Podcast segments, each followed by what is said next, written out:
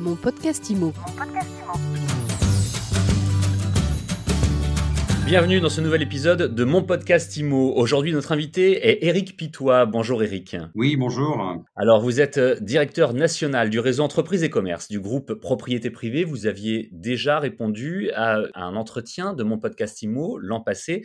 Et c'est intéressant de faire le point avec vous un an plus tard, alors que la crise sanitaire et économique est passée par là, vous travaillez beaucoup sur euh, le secteur des CHR, les cafés, hôtels, restaurants.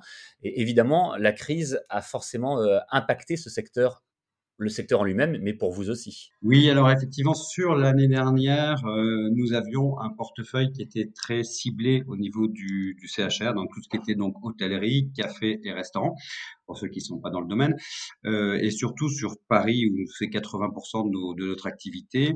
Euh, nous avons euh, nous avons dû nous adapter, surtout en région où nous avions un portefeuille plus large avec toutes les activités qui étaient représentées. Et d'ailleurs, donc les régions ont surperformé, alors qu'effectivement Paris a diminué en activité puisqu'on était très ciblé sur la restauration, ce qui est un secteur qui actuellement est un peu paralysé depuis, enfin sur les, les, le dernier semestre 2020, euh, il y a eu très très peu de ventes. Bien entendu, les banques ne veulent pas financer euh, puisque les activités ne sont pas ouvertes et les acheteurs, bien entendu, sont euh, dans l'attente des décisions gouvernementales et de la fin de la crise. Parce que vous, finalement, vous avez un poste d'observation qui est assez intéressant à ce niveau-là. Vous dites qu'il y a très peu de ventes. Des restaurants, on, parle beaucoup de restaurants qui vont sans doute fermer mais vous voyez pas encore de vente. C'est pas forcément que les restaurants ne veulent pas vendre, mais c'est qu'il n'y de, peut pas encore y avoir de nouveaux acheteurs tant que tant que la crise n'est pas passée. Voilà, euh, on constate énormément sur les sites d'information que c'est un peu la catastrophe, alors qu'en fait nous on a beaucoup de restaurateurs qui sont quand même euh,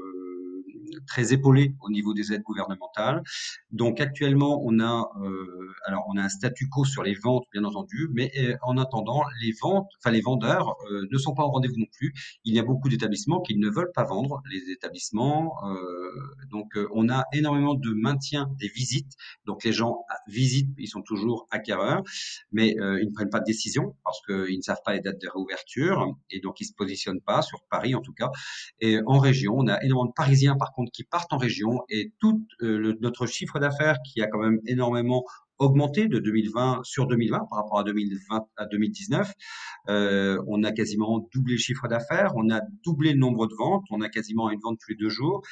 Et euh, même en 2021, les deux premiers euh, mois de 2021, on a encore augmenté de 30% par rapport aux, deux premiers mois de l'année 2020.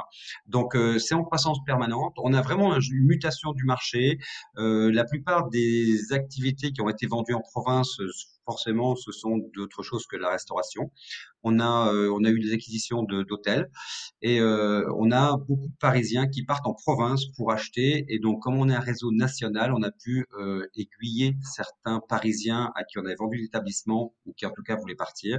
On a commencé à leur présenter des établissements en province et euh, surtout sur le sud et euh, sur le sur le secteur Isère, Isère Rhône-Alpes qui fonctionne très bien chez nous. Et alors, comment est-ce qu'on peut expliquer que certains secteurs fonctionnent plus que d'autres, que certaines régions fonctionnent plus que d'autres? C'est euh, euh, le marché qui veut ça ou c'est vous qui avez plus ciblé ces marchés-là? Alors, au niveau des activités, euh, Paris, on était très très euh, très très investi. On avait un portefeuille qui était très ciblé sur le CHR. Donc là, c'est l'activité qui est la plus pénalisée en France en général.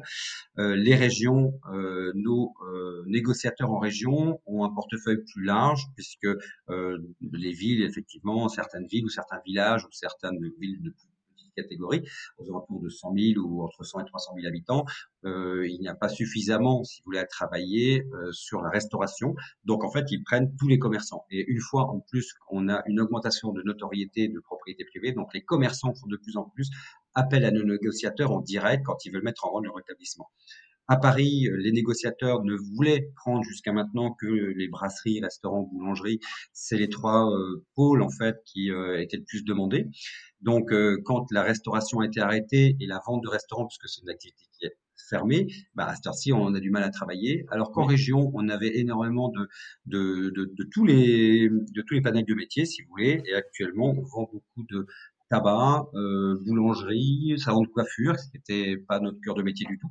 On vend un peu tous les, toutes les activités et beaucoup à des Parisiens qui partent de la région parisienne pour gagner en qualité de vie, comme on, on voit en fait au niveau du résidentiel, hein, les gens qui partent à la campagne et tout ça, ce qui se passe en Normandie, enfin un peu partout. C'est une tendance en fait des gens qui, qui quittent Paris, je trouve, et, euh, et, en région. Et puis en région, il y a aussi des gens qui sont qui sont licenciés et qui avec des avec leur euh, leur prime de licenciement à, se mettent à leur compte en fait. Hein, ce qui est le cas par exemple des, des coiffeurs euh, et des bar tabac. Et alors, Eric Pitois, ce glissement d'activité, cette diversification que vous avez pu euh, effectuer euh, ces, ces, derniers mois de manière assez positive, si j'entends bien ce que vous me dites ça vous donne aussi accès à, des dossiers plus importants que ceux que vous traitiez précédemment? Oui, alors effectivement, la, montée en compétences de nos négociateurs et puis euh, la visibilité, nos nombres de transactions sur les deux dernières années ont fait euh, que beaucoup de grandes enseignes, ou en tout cas euh, nous ont donné, nous ont, nous ont, nous ont contactés pour nous donner leurs établissements à vendre. Alors, et ce sont des dossiers que nous n'avions pas en 2018, quand nous avons quasiment commencé l'activité, en hein, 2018, nous n'avions accès à des, des, à des dossiers de plus de 2 millions d'euros. Euh, actuellement, nous avons des dossiers d'hôtellerie, surtout sur l'hôtellerie, où nous commençons à avoir des, euh, très très bons contacts. On a des dossiers qui rentrent euh, à plusieurs, enfin plus de 10 millions, 20 millions d'euros. Et c'est grâce à la notoriété, à nos services, à la qualité de nos mandataires, nos négociateurs, en fait, que les, que les ventes se passent bien. On est très épaulé, on a des pôles d'avocats, on a vraiment un, un, suivi complet en fait dans cette activité. Et donc notre renommée maintenant et surtout le, bouche à oreille fait que des, de gros acteurs du marché de l'hôtellerie et des brasseries nous confient leurs biens parce qu'ils nous considèrent comme, euh, bah, compétents, sur le marché. Comment est-ce que vous envisagez l'avenir euh, proche, Éric Pitois, euh, en sortie de crise pour, pour propriété privée? Est-ce que vous allez revenir à vos fondamentaux, au CHR, les cafés, hôtels, restaurants, ou est-ce que vous allez, au contraire, profiter de cet enseignement et de ce que vous avez vécu cette année en euh, restant sur cette diversification? En région, disons en région, on a toujours eu un portefeuille plus étoffé en fonction des activités. Euh, je, je, pense que c'est une belle leçon à tirer euh, au niveau des négociateurs parisiens, mais je, moi je leur ai toujours dit qu'il fallait pas négliger euh, tel ou tel type de commerçant, mais la, la demande en fait qui était faite jusqu'à présent était euh, était à 80% sur le CHR. C'est pour ça que pour répondre à la demande qui était sur Paris euh, dirigés vers le CHR, nos négociateurs se sont occupés en priorité de rentrer ce genre d'affaires. De, Maintenant, je pense qu'effectivement, euh, à, l'avenir, ils, ils, auront un portefeuille plus diversifié. Euh, on sait faire tous ces gens, tous ces, toutes ces ventes, hein, mais euh, les, demandes les plus importantes que nous avions sur Paris étaient euh, bah, tout ce qui était lié au tourisme, donc effectivement euh, restaurants, brasseries, hôtellerie. Et donc on va voir, on va continuer à, avoir un portefeuille plus diversifié. Je pense que sur Paris, en tout cas, on va commencer euh, à avoir accès de toute manière à l'hôtellerie plus haut de gamme et euh, à maintenir euh, en Ile-de-France en général euh, un bon niveau euh, de, enfin un bon euh, niveau de mandat, un niveau d'affaires en fait de qualité pour l'année qui vient je suis vraiment très très confiant sur les performances que, du groupe. Alors justement, vous avez fait de belles performances, vous nous l'avez dit au début de cette interview euh, en 2020 par rapport euh, à 2019 en termes de, chiffre d'affaires.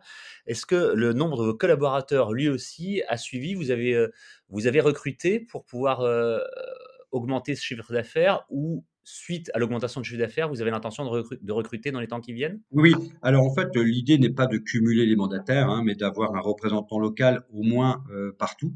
Nous avons maintenant des enseignes nationales en plus qui veulent nous confier des biens au niveau national et nous nous, nous ne sommes pas encore représentés sur l'intégralité du territoire français.